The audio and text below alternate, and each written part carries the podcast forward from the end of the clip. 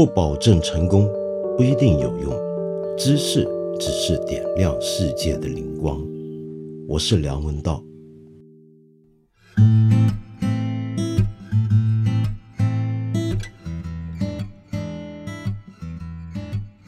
我收到了一些朋友的留言，想我谈一谈阳刚之气是怎么回事儿。什么叫做阳刚之气？为什么好像很多都在关心这个？我最近看很多公众号文章，包括我们看理想自己的文章，也都在谈阳刚之气。这主要呢，你可能听过啊，是最近有一位政协委员呢提案给教育部。那他那个提案呢，叫做《关于防止男性青少年女性化》，有这样的一个提案。那这个提案呢，我觉得出来之后呢，必然要引起很多争论嘛，对不对？但是你知道，现在呢，我们谈论时政呢是有点问题的，所以我今天请先容我在这里说明啊，我今天在这里绝对不是谈论时政，我哪敢？没谁给我这个胆子。我今天只是。真的想谈论一下阳刚之气在学校里面是怎么培养出来的。其实我觉得啊我们真的没有必要在校园里面再多做一些教育政策，怎么样去防止男性青少年女性化了？为什么呢？因为我们绝大部分的男性之所以懂得作为一个男性，本来就是在学校完成的。当然，家庭社会环境很重要，但是校园绝对是一个我们在年轻的时候、少年的时候，逐步获得自己的身份认同、逐步养成一种身份认知的一个重要的场所、重要的阶段。那么，在这个阶段里面，根本不需要学校有特殊的教育手段，比如说一个专门的课程，或者是一些特殊的安排。我们孩子们自己的互动之中，我们就已经学到了怎么当一个男孩子或者女孩子。所谓的学习当男孩子或者学习当女孩子的意思，同时就包含了怎么样避免让自己，如果你是认为自己是个男孩子的话，怎么样避免让自己变得太女性化？一个女孩子又怎么样避免自己太过男性化？这都是很自然而然在学校里面就完成的，所以没有必要。我真的觉得没有必要再多做些什么，我反而觉得我们目前全世界啊，这不只是中国，全世界各地，我们的校园里面的男性跟女性的养成啊，说不定会带来一些你意想不到的副作用。说是意想不到，但是你回头想一想，你大概就会了解到。我的意思，你就会明白，其实这所谓的意想不到，全部都是大家非常熟悉的情况。我举个简单的例子好吗？我记得在去年疫情刚刚起来的时候啊，有一天呢，我就戴了一个粉红色的口罩上街，然后呢，在我家楼下附近茶餐厅吃东西的时候呢，一个认识的一个邻居的小孩呢。小男孩就盯着我瞧了半天，然后很好奇的就问说：“叔叔，你为什么戴个粉红色的口罩？” 然后他妈，我们大家都在笑。我说：“啊，嗯，口罩就口罩呗，还有什么颜色的分别？”然后他就接着笑，他就说：“哎呀，这个好像女孩子戴的呀。”你觉不觉得这点很有意思？他为什么觉得一个男人戴粉红色的口罩有点怪？那是因为他认为粉红色的口罩该是女孩子戴的。我想从这一点指出一个问题，这个问题就是什么叫做阳刚之气？如果我们把阳刚之气按照最通俗的理解是跟男性捆绑起来的话，那男人的气质或者属于男人的到底是什么？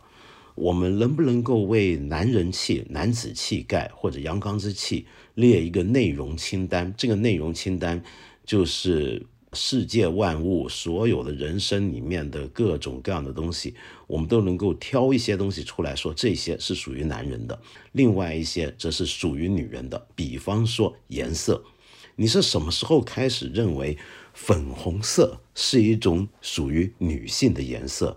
粉红色是一种只有女孩子才能喜欢的颜色。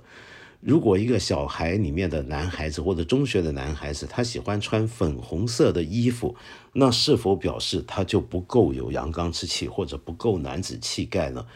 粉红色跟男子气之间的这种互相对立的关系，它有道理吗？有逻辑吗？我们可以再想想看啊。你有没有那种小学同学，一个男孩子从小就喜欢跳舞？我觉得最近几年还好啊，因为街舞的流行，我觉得确实解放了很多性别、性倾向之间的这方面的矛盾、这方面的问题。但是在我这个岁数的人啊，可能都有个印象，就是小时候如果一个小学男生喜欢跳舞，或者中学男生喜欢跳舞。他可能会有点麻烦，可能会被其他的男同学嘲笑，说他娘娘腔。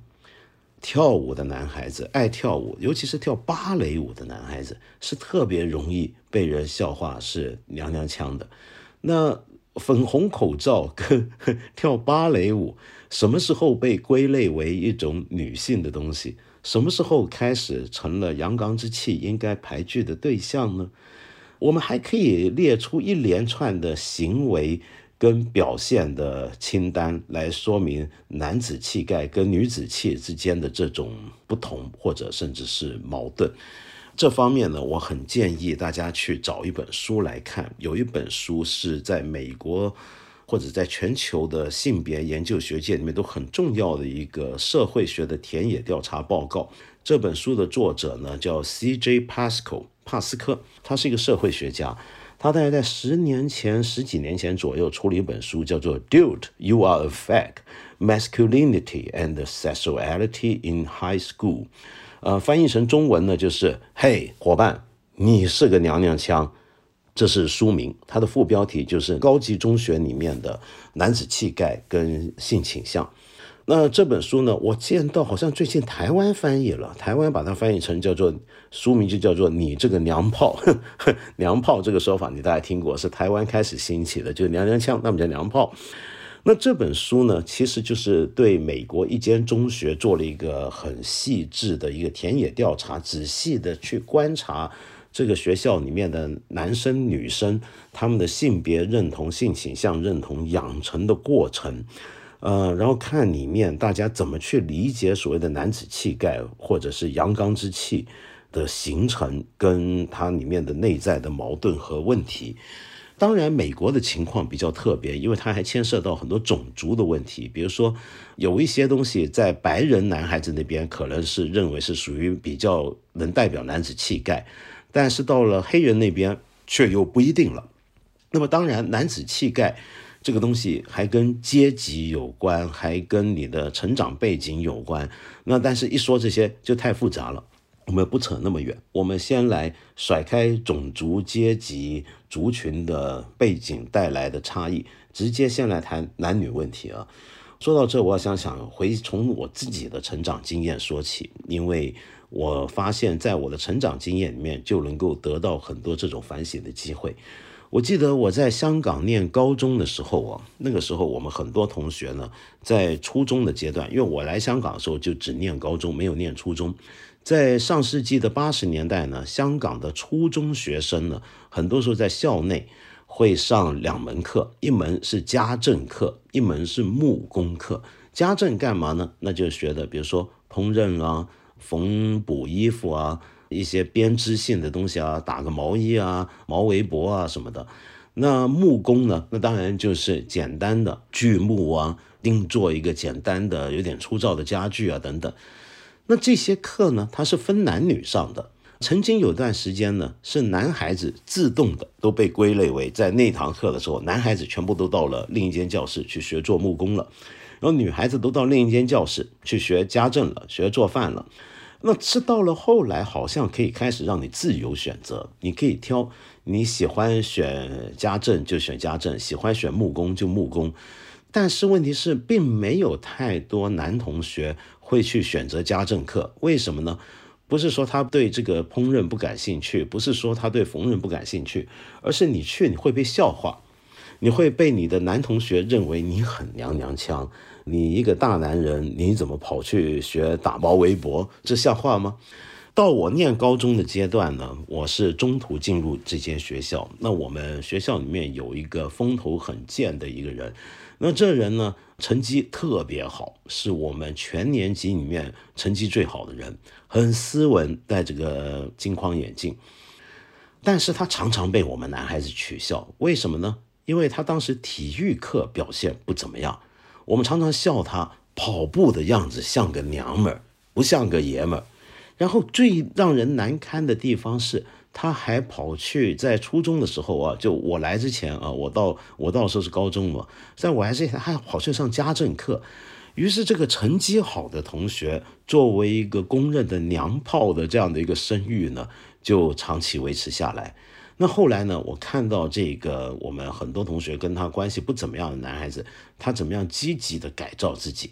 他拼命的健身，拼命的跑步，到了最后，他让我们所有人都惊呆了。因为在课堂上，在篮球课里面，他的得分居然是全年级最高的。他成功的把自己从一个娘炮改造成为一个勉强能够接受的爷们儿。透过的是什么呢？那就是强健体魄。而在学校里面，男孩子彼此之间怎么样来表示自己的男子气概？那身体是非常重要的东西。比如说，你要在体育课里面有非常优秀的表现。如果你不在体育课有优秀表现，那你用什么样方法表示出自己身体的力量呢？那就是揍人嘛，对不对？这就要说回我在更早的时候，在台湾念初中。我念的那个初中呢，用我们当时的讲法叫和尚学校，就是纯男校。而且我们不只是个纯男校，我们是全体住宿的纯男校。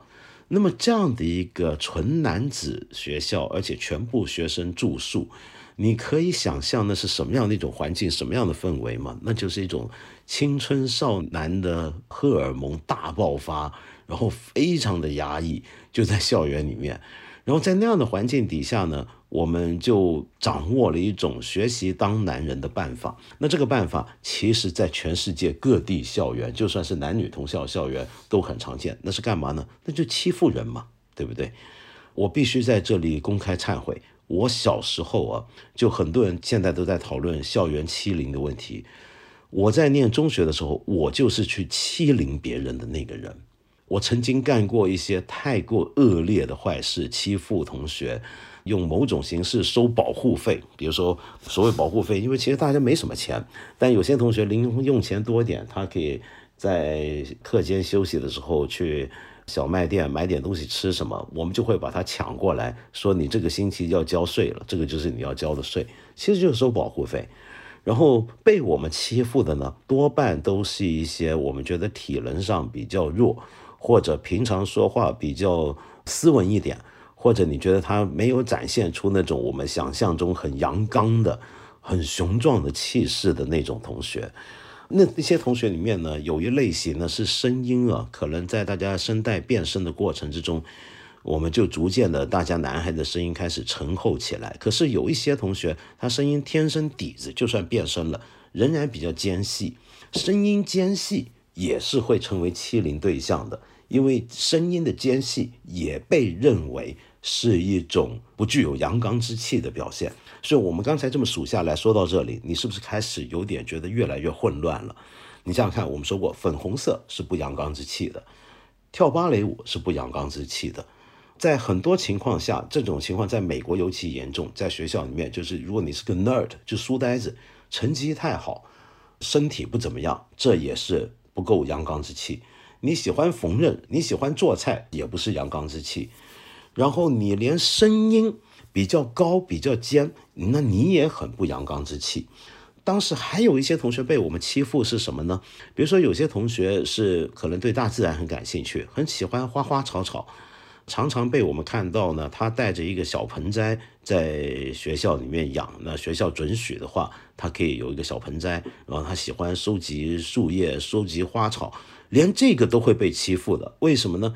因为这也是女孩子干的事儿，大男人爷们怎么会喜欢花呢？你见过小男生从小就喜欢花朵的吗？那怎么行呢？花是个女孩子的东西。那说到现在，你能不能够为我刚才所说的那一连串的叫做不够阳刚气、不够男子气概的那一些事物、那些东西、那些行为、那些身体表征，找出一个他们的内在逻辑呢？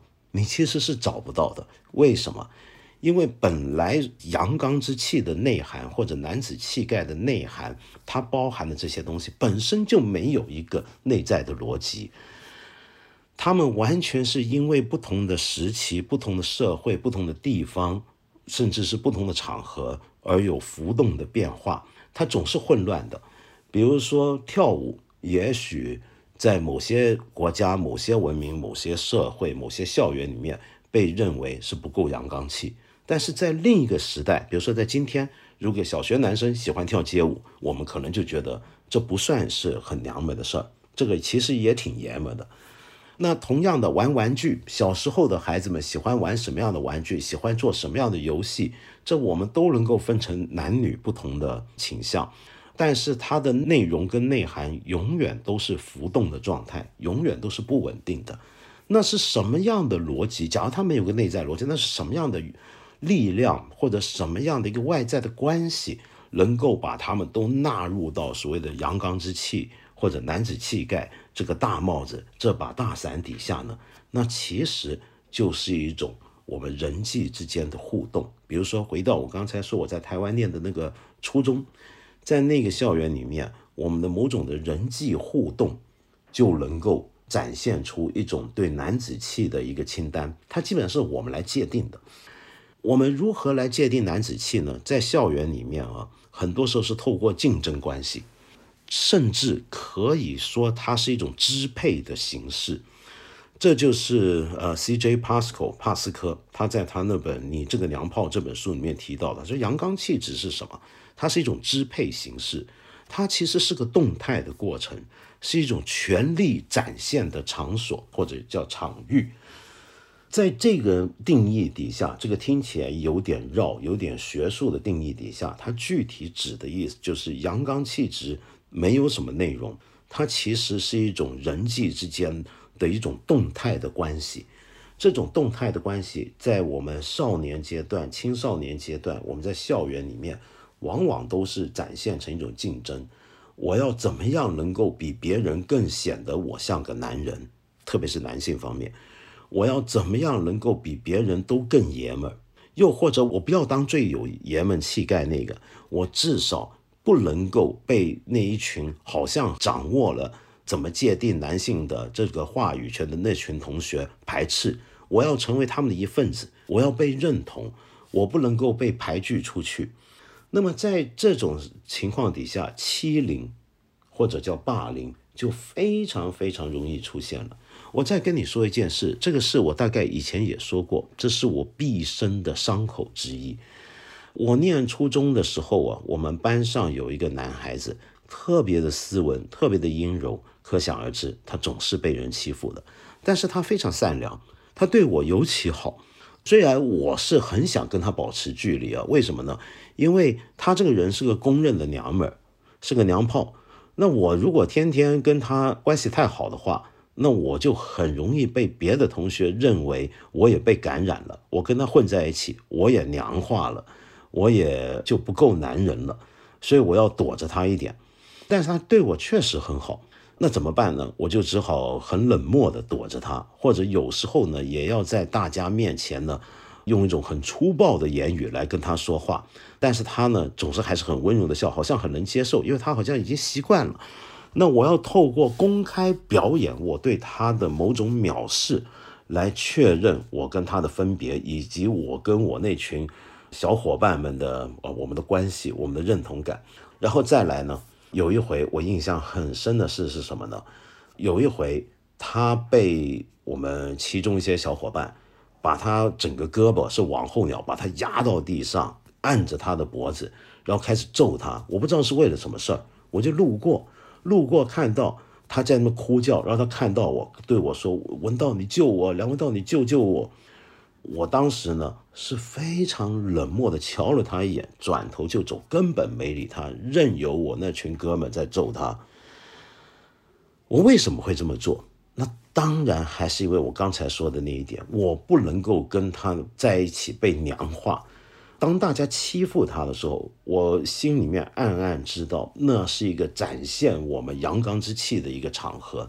那是我们透过一起欺负一个显得比较阴柔的，只是相对上显得比较阴柔的同学，来展现自己是多么像个男孩子。那这件事情啊，我到现在有时候我尽管很少做梦，但是有时候我做梦会梦到的，因为它是我一个毕生的伤口，它让我觉得自己非常的卑鄙，非常的下流。我回想那段阶段，真的是不堪回首。如果讲到这种校园欺凌，我不知道你有没有经历过。无论你是个加害者还是受害者，你记不记得去年有个综艺节目特别火，叫《演员请就位》。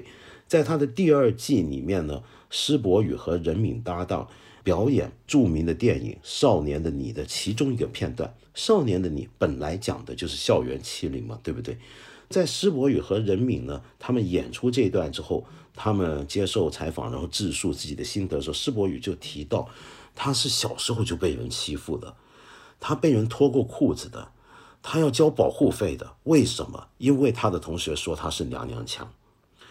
当时很多人都在由这个事件觉得很受触动，然后大家开始关心校园欺凌、校园霸凌。我们这几年不是常常谈校园欺凌、校园霸凌吗？对不对？甚至有很多人认为，今天大家之所以怕生小孩，我们生育率低，我们不想生小孩，其中有一个原因，居然是害怕自己孩子在一个不是那么健康的校园环境成长，会不会被人欺负？因为我们觉得这个现象好像比以前更多了，而不是更少。但是我比较乐观的去认为，这并不是因为以前的校园欺凌比较少，现在校园欺凌多，而是现在曝光多了。起码正视这一点，要针对这一点的有心人多了。比如说有这么一个机构啊，叫做无锡零三慈善基金会友善校园基金。那这个机构呢，是从来就很关注校园欺凌跟性别平等教育的机构。我不知道是不是他们做的调查，但是我是看到他们的报告里面就说到，在中国现在的校园欺凌事件里面有四分之一是和性别相关的。请注意，这个性别相关的欺凌指的不只是男孩子欺负女孩子，或者女孩子欺负男孩子，也可以是这种男孩子在欺负男孩子。这些这种情况是可能更多。那当然，你听到这，你大概还会注意到，这里面是不是也有某种恐同、恐惧同性恋的元素呢？是不是也有某种的性倾向的问题存在呢？就是说，我们说一个人是娘娘腔，说个男孩子是娘娘腔，通常意思的另一面指的就是他有同性恋的嫌疑。正如英文里面讲那个 fag，f-a-g，其实这个词就包含了这个意思。说一个男的娘娘腔，就说他不像个男的，他像个女的，他可能是个同性恋，所以这种歧视也总是跟性向、跟性倾向相关，这就不由得让我们想到一个非常著名的研究性别理论跟库尔理论的大师级人物，就是巴特勒 （Judith Butler）。Judith Butler 提出一个很有名的一套说法，那么他的他的东西稍微复杂，我不能够在这里详尽的展开，但我稍微介介绍一个他的观念，叫异性恋矩阵。什么叫异性恋矩阵呢？是基本上异性恋矩阵这个概念指的是三种东西，或者三个概念，或者三个元素，三个我们人之为人的身份认同很重要的三个环节，三个元素之间的关系是哪三个元素呢？第一个是 sex。就是性别，我们人好像天生下来就有性别之分，对不对？你是男的，我是女的，这是个性别之分。但是还有一个元素，那是什么呢？gender，gender 也是性别。那这个 gender 跟前面讲的那个 sex 或者性别跟性之间有什么分别呢？这个分别就在于 gender，男性、女性这个东西啊，是后天得到的。我们一般都认为。这个呢，如果你看过我的节目《一千零一夜》的话，你大概有点印象。我们身体生下来，或许我的身体表征上面具有某些男性的特征或者女性的特征，但是我们后天社会里面，什么叫做男，什么叫做女呢？却是一个社会形成的一种性别，这包括某种的气质倾向。比如说，我们古人、古代中国人称赞的男人呢？特别是小说文学里面都是白面书生嘛，对不对？你想想看，中国历史上最有名的小说《红楼梦》里面的男主角贾宝玉，你说他有没有阳刚之气呢？对不对？那 gender 这个东西是在社会中形成的，性别这个东西是每个社会、每个时期、每个阶段可能都不太一样，这是我们的社会性别。再来是什么呢？是 sexuality，就你的性向或者性倾向。那这三者之间有什么关系呢？异性恋矩阵这个理论呢，指出的是什么呢？就是这三者之间的关系，就是我们平常总是认为这三者是一个逻辑推演的关系。就我们天生下来有一个性，然后在后天社会里面，比如说像我刚才说的那样的校园环境，我们学懂了当一个男孩或者女孩。然后同时，由于我是个男孩，那我天然就应该要喜欢女孩子。如果你是个女孩子，你天然就应该喜欢男孩子，这是性倾向。这是一重到一重，就从 sex 到 gender 到 sexuality，从性到性别到性倾向。你为什么会是异性恋者？你是个男的，你为什么会喜欢女人呢？那是因为你是个男的嘛。你为什么在社会上是个男的？因为你身体上就是个男的嘛，生理上就是个男的嘛，对不对？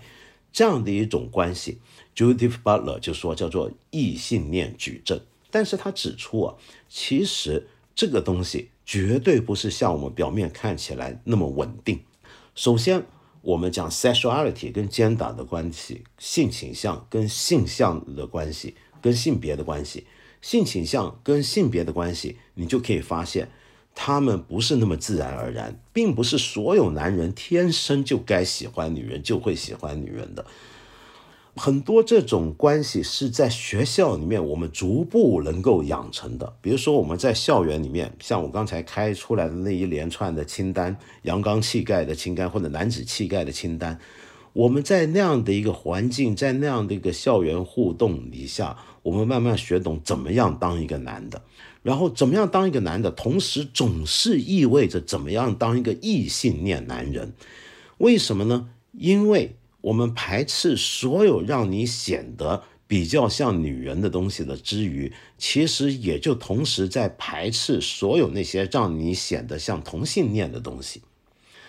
说一个人是娘娘腔，就像我刚才讲的，意指的是他可能是个同性恋，是个潜在的同性恋。他对于我们这一群男孩子来讲，对于我们这群异性恋角度底下界定的男孩子来讲，他是一个威胁，他很危险，所以我们要欺负他，要排斥他，或者要表演出我们对他的排斥，来确认我的身份，透过表演对他的欺负，来表示出我跟我其他同伙，我们是结盟状态，我们大家都是异性恋男孩子。在这样的异性恋矩阵底下呢，就会出现一种啊，对我刚才没讲到 gender 跟 sex 的关系，sex 就是天生的性别嘛，生理上性，gender 就是后天的社会性别，这两者的关系呢，在 Judy Butler 呢也没有那么稳定，也绝对不是说你天生下来的这个性就是那么的天然，那么的自然，这个讲法你听起来可能会觉得很古怪，我们人不是生下来。就有分成男子性征、女子性征吗？怎么连这个也都不稳定呢？难道连这个也都能够是社会界定吗？也是在历史形成吗？他想告诉我们说，的确是的。那我知道这个讲法呢不容易理解，我今天也不在这里展开，免得太绕。但是回到刚才我说的那个异性恋矩阵底下，回到我刚才举的那个例子里面，我们在校园里面透过欺负一个显得有点娘娘腔的男同学，来确认我作为一个异性恋男人的一个正当。在这个过程底下，这个被我欺负的人，他是个 object，是一个被排斥出去的一个对象，他很低三下四，他很卑贱。我们中文可以翻译成贱刺。这种 object 这种剑刺呢是什么意思呢？就是说，它是我们排除的对象，但很奇怪，我们越是排除它，我们在排除它的同时，它也同时成了我身份的一部分。这话怎讲呢？回到最基本，我们怎么界定阳刚之气？怎么样界定阴柔的气质？我们不只要说出阳刚的东西，要做什么东西才叫做阳刚，要包含什么元素或者表现或者行为或者特征才叫做阳刚。你界定一个东西，通常同时带含着的，必然要连带的，就是要包括它不是什么。比如说，我们要可以界定男人，我们怎么界定男人呢？那就要说明他不是女人。那我就要说明女人有哪些特质。那女人有的特质，那必然就是男人没有的。所以你每次在界定一个东西的时候，比如说界定什么叫男人，什么叫异性恋男人，什么叫有阳刚气质的异性恋男人，你同时就要排斥出很多不在这个范围的东西。而被你排斥出去的那些东西，它其实没有走掉，它没有消失，它没有消灭，它从来就在你的这个身份认同里面。因为它构成了你的身份认同，因为你之所以是你，首先就是你不能是你所不是的那些东西。我这么说是不是太绕了？简单的讲，就是阳刚气质这个事情啊，它在学校里面，它成为一个校园欺凌的一个背后的一个动力之一。它不只是跟恐同相关，它本身就是个问题。因为正是透过这种阳刚气质或者男子气概的学习、掌握和表演，我们才能够搞清楚我们是个男的，而且我是个异性恋。有的人可能是反，比如说你是个女的，你是个同性恋，或者你是个异性恋。所以今天当我们在重新讨论校园里的阳刚之气的时候啊，我想提醒一下，我们现在学校里面其实恐怕在我看来未必是。男孩子越来越女性化了，而恰恰相反，我们现在其实是很多男孩子都还在，或者女孩子都在成为这种校园中的阳刚气的所带来的副作用的受害者。就像我，我年轻的时候，我欺负了那么多同学，我今天回想起来，这全部都是我自己的创伤。我从来不会认为，因此我也是个受害者，好像被跟我欺负过的那些人，因此就平等了。我们大家都是阳刚气质的受害者，或者异性恋霸权的受害者。我我很容易这么来解释，但这个解释完全没有意义。这只是在藐视那些被我欺负过的人，他们所曾经受过的伤害。我到今天都不能想象，像刚才我说的那个男孩子，那个对我很好的、很阴柔的那位同学，他现在怎么样？他会怎么样？我现在看到我们身边一些朋友，很忍不住，有时候就会想，他是怎么长过来的？他这一辈子，他在学校的阶段，他经历过如何不堪的历程，才变成今天这个样子。每次想到这种事情，我就格外的难过，格外的内疚。这真的是一个创口。我最近不知道为什么在这里收到很多关于。和父母相处的或者原生家庭的问题，关于这方面的问题，比如说有这么一位朋友叫 King King，他说从一千零一夜到八分，从大学到工作，关注了我们很多年了。那么期间有很多问题，但好像都能够从后面的节目中有所解决啊，那太好了，非常感谢你。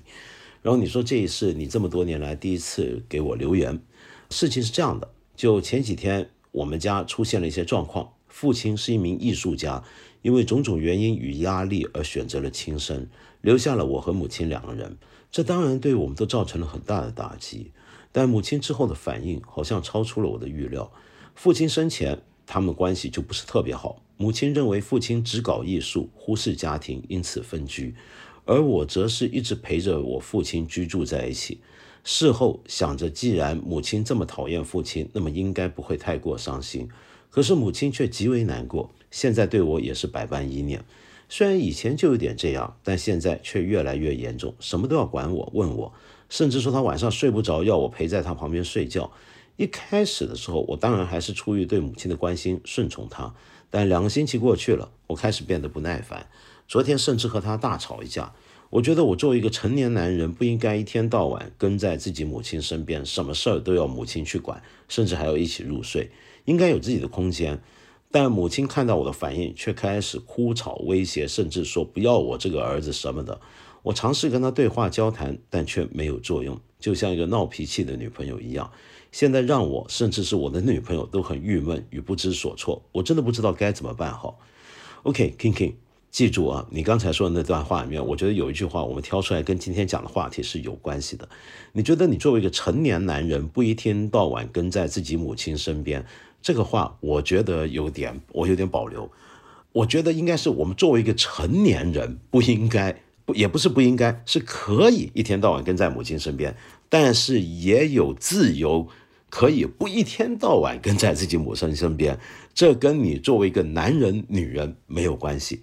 也没有什么应该不应该，这是个自由的问题。有的人他就喜欢一天到晚跟妈妈在一起，对不对？六七十岁还要跟自己老妈在一起，那又怎么样？这没有问题啊，只要他们都愿意的话。OK，回过头讲，我想你要体谅一下你的母亲啊。我听你这么只言片语，我其实我没有办法带入完全带入你的情境，我因为我真的太不了解你的家庭，这这也是我没有能力的。但是我想说，有时候我会遇过这种情况，就有一些夫妻啊，或者有一些亲人，你看他们生前闹得很僵。很不好，问题很严重。但死了之后呢？呃，剩下的那一个却忽然之间就变得非常难过，非常的伤心。这是为什么呢？啊，这个也跟我们之前讲的那个身份认同的东西啊，有一点异曲同工之妙。什么意思呢？那就是说，有时候你很讨厌一个人，那个人其实是你身边最亲密的人之一，你非常恨他，你好像很讨厌他，天天跟他吵架，但是。这种吵闹、这种对立，甚至这种仇恨本身，已经构成了你的人这个人的一部分，已经成为了你之所以是你的一个元素了。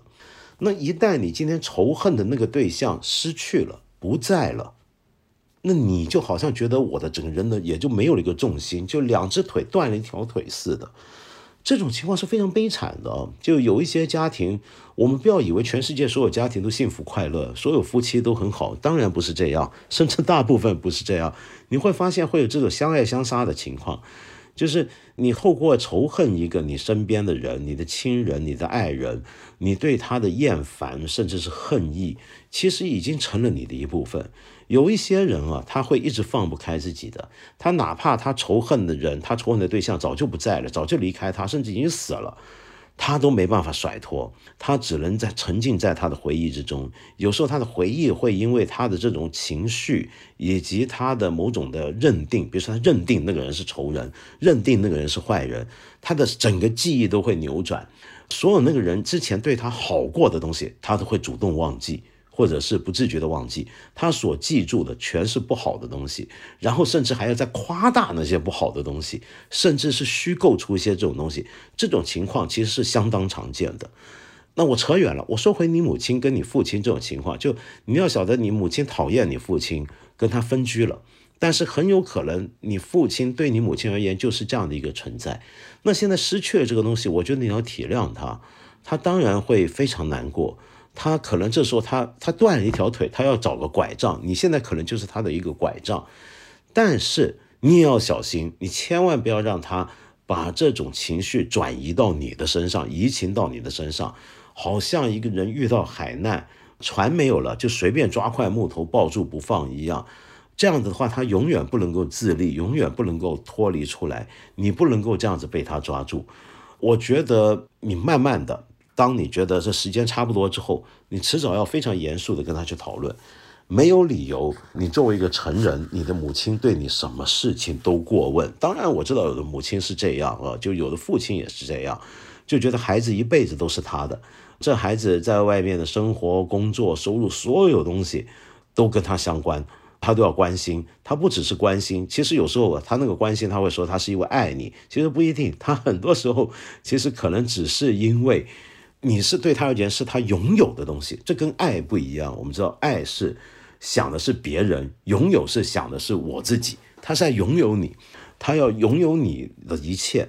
所以你在外面，你做了什么事，你的生活怎么样，对他而言都对他有直接的影响。其实，尽管我们平常客观的从外面看，可能觉得没什么影响，他都可能觉得有很直接的影响，可能会有很大的一个反应。那主要就是因为你是他的一部分了。那么在这种情况下，对你当然不好，因为你失去了你的独立自主，你不像一个独立自主的人；对他也不好，因为他也不是一个独立自主的人，因为他的人居然有一大半是要寄托在别人身上，比如说这时候在你身上，他把你当成了他的延伸。那是不健康的，甚至是有病的。那么，我觉得你要非常严肃的跟他去讨论。当然，我了解，那在非常高度情绪的状态，或者假如你母亲是个情绪不稳定的人，那肯定又吵又闹。这个时候，我觉得你就只能果断的保持一定的距离。如果交谈没有作用，就只能先拉开距离，等到将来寻找机会，再慢慢的去好好谈或者修补。否则的话，这样子是对你跟对他，主要是对他，绝对不是一件好事。那我就先简单这么回答你。那我另外今天还有位朋友叫大树 Tree，他说我和我太太都很喜欢看理想，也都订阅了很多节目。先感谢你们这么捧场。然后你说今天是我们结婚两周年的纪念日，我为他开了理想家做礼物，他非常开心。哇，那我。双倍感谢你。然后你说到，因为疫情的不确定性呢，今年我们都选择不回家过年。嗯，很好，这个响应政府的号召非常好，你们是个模范，所以我今天要回应你。然后跟着你说，你们第一次在上海过年，应该会比较冷清吧？好在现在我们有这么多的大家和大师的节目作伴，应该可以度过一个有意思的春节假期了。非常感谢您和看理想把这些专家作品组织起来，让我们有机会在离开课堂之后还能了解那么多知识。好，那这些祝福啊、夸奖我就不念了。然后后面呢，我想说这一段话重点来了。最后虽然知道这不是一个点歌节目，然后你还写打个引号、花号里面说，您想想为什么我们都觉得很像点歌节目呢？对啊，这是为什么呢？那虽然不是点歌节目，还是很希望我能够在某一期节目播一首情歌，为你和你的妻子送上结婚纪念日的祝福。平常你嘴很笨，不会说什么情话。哦，最近家人也发生一些让人无能为力的变故，在这个时候，我只想告诉他，希文，不管未来发生什么，有我在，我一直都会在。好的，大树，我就在这里送一首歌给你，先安慰一下，就希望你家里面这些变故要只能够是顺便，就只能够是接受，心情尽量平稳下来。我祝福你跟你的太太希文白头到老，永远幸福。我今天送的这首歌是一首我个人很喜欢的歌，是二零零五年的一首歌，叫《Hope That Someone》。我把歌词放在我们页面上，你可以看，很感人的歌词。Hope That Someone，这个音乐团体呢叫做 Anthony and Johnsons。我先给你听一小段，回头呢我再跟你说说看这首音乐跟这个演唱者跟这个团体的背景。Hope there's someone who take care of me when I die. Will I go? Hope there's someone who'll set my heart free, nice to hold when I'm tired. There's a ghost on the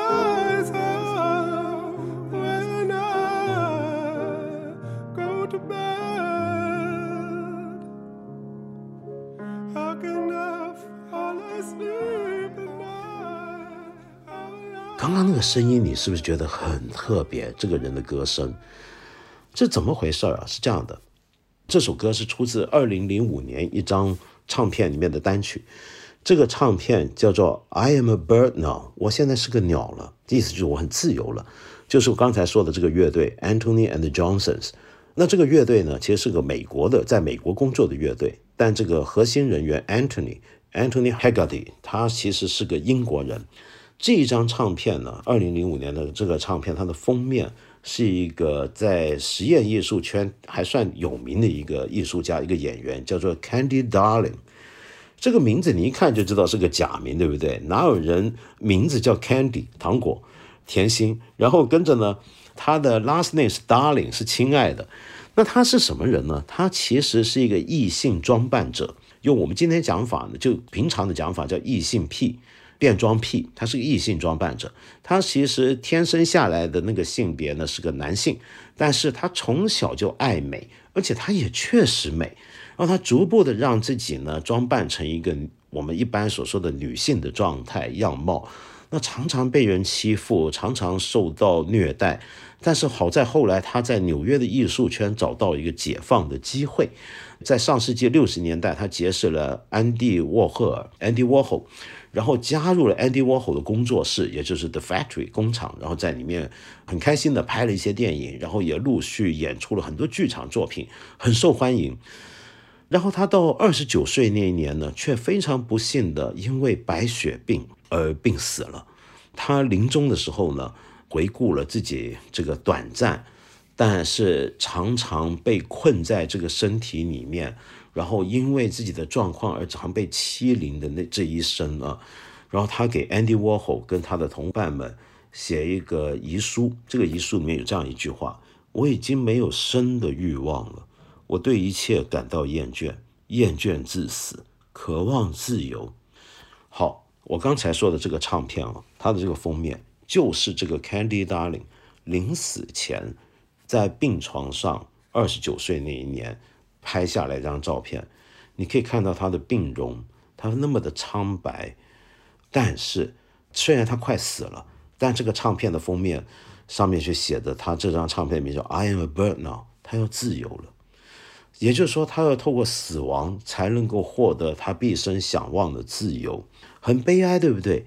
这首歌却不是那么悲哀，这是一个很感人的情歌，就是希望我到死前都有一个人在我身边。他可能没有，可是你有啊。大树，你跟希文，你们就是自己的伙伴。再说回演唱这首歌的这个团体，Anthony and Johnson，也是个非常特殊的一个团体。这个团体的主要的主创人员就是 Anthony Haggerty。Anthony Haggerty 呢，也是一个男性，但是想做女性，也是一个异性装扮者。他的整个形象，他的声音都非常非常的特殊，他的音乐都非常特殊，是那种介乎在你没有办法确定他的性别的里面的状态下的一种一种声音，很特殊，很特殊。然后后来呢，他很公开、很勇敢的正式宣布，他改名字了，他再也不叫 Anthony Haggerty，他现在名叫做 Anony。Anony 这个名就是他新的名字，这是一个比较女性化的名字。虽然他没有做变性手术，但是他能接受自己有所谓的男性性征的身体，但是在性别上成为一个女性。我希望你能喜欢这首歌，我也希望今天的听众能够在这首歌里面听到一种也许常常会被我们排斥出去的。声音跟他后面的世界，我们再听一遍。哦，对了，另外我最后还要提醒各位啊，我们八分这个节目呢是每个星期三、星期五晚上八点都会在我们看理想 APP 和蜻蜓 FM 准时更新。我欢迎你们来到这里收听，也欢迎你留言说出你的各种的批评意见和指教，还有我们想要探讨的问题。那我今天就先聊到这了，我们下回再见。Hope there's someone who'll take care of me when I die. Will I go? Hope there's someone who'll set my heart free, nice to hold when I'm tired. There's a ghost on the horizon.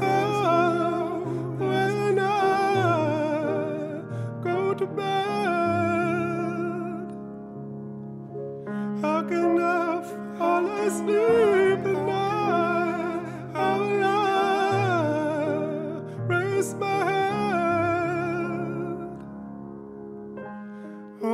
Oh, of the middle place between life and nowhere.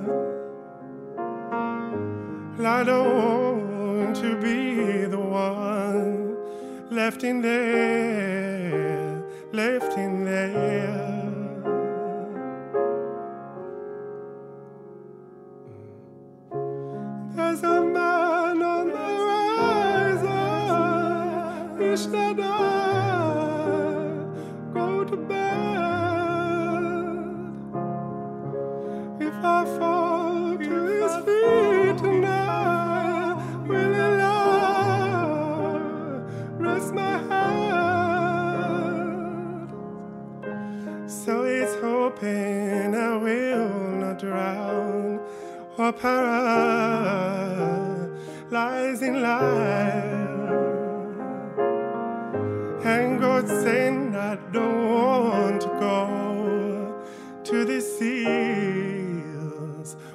znaczy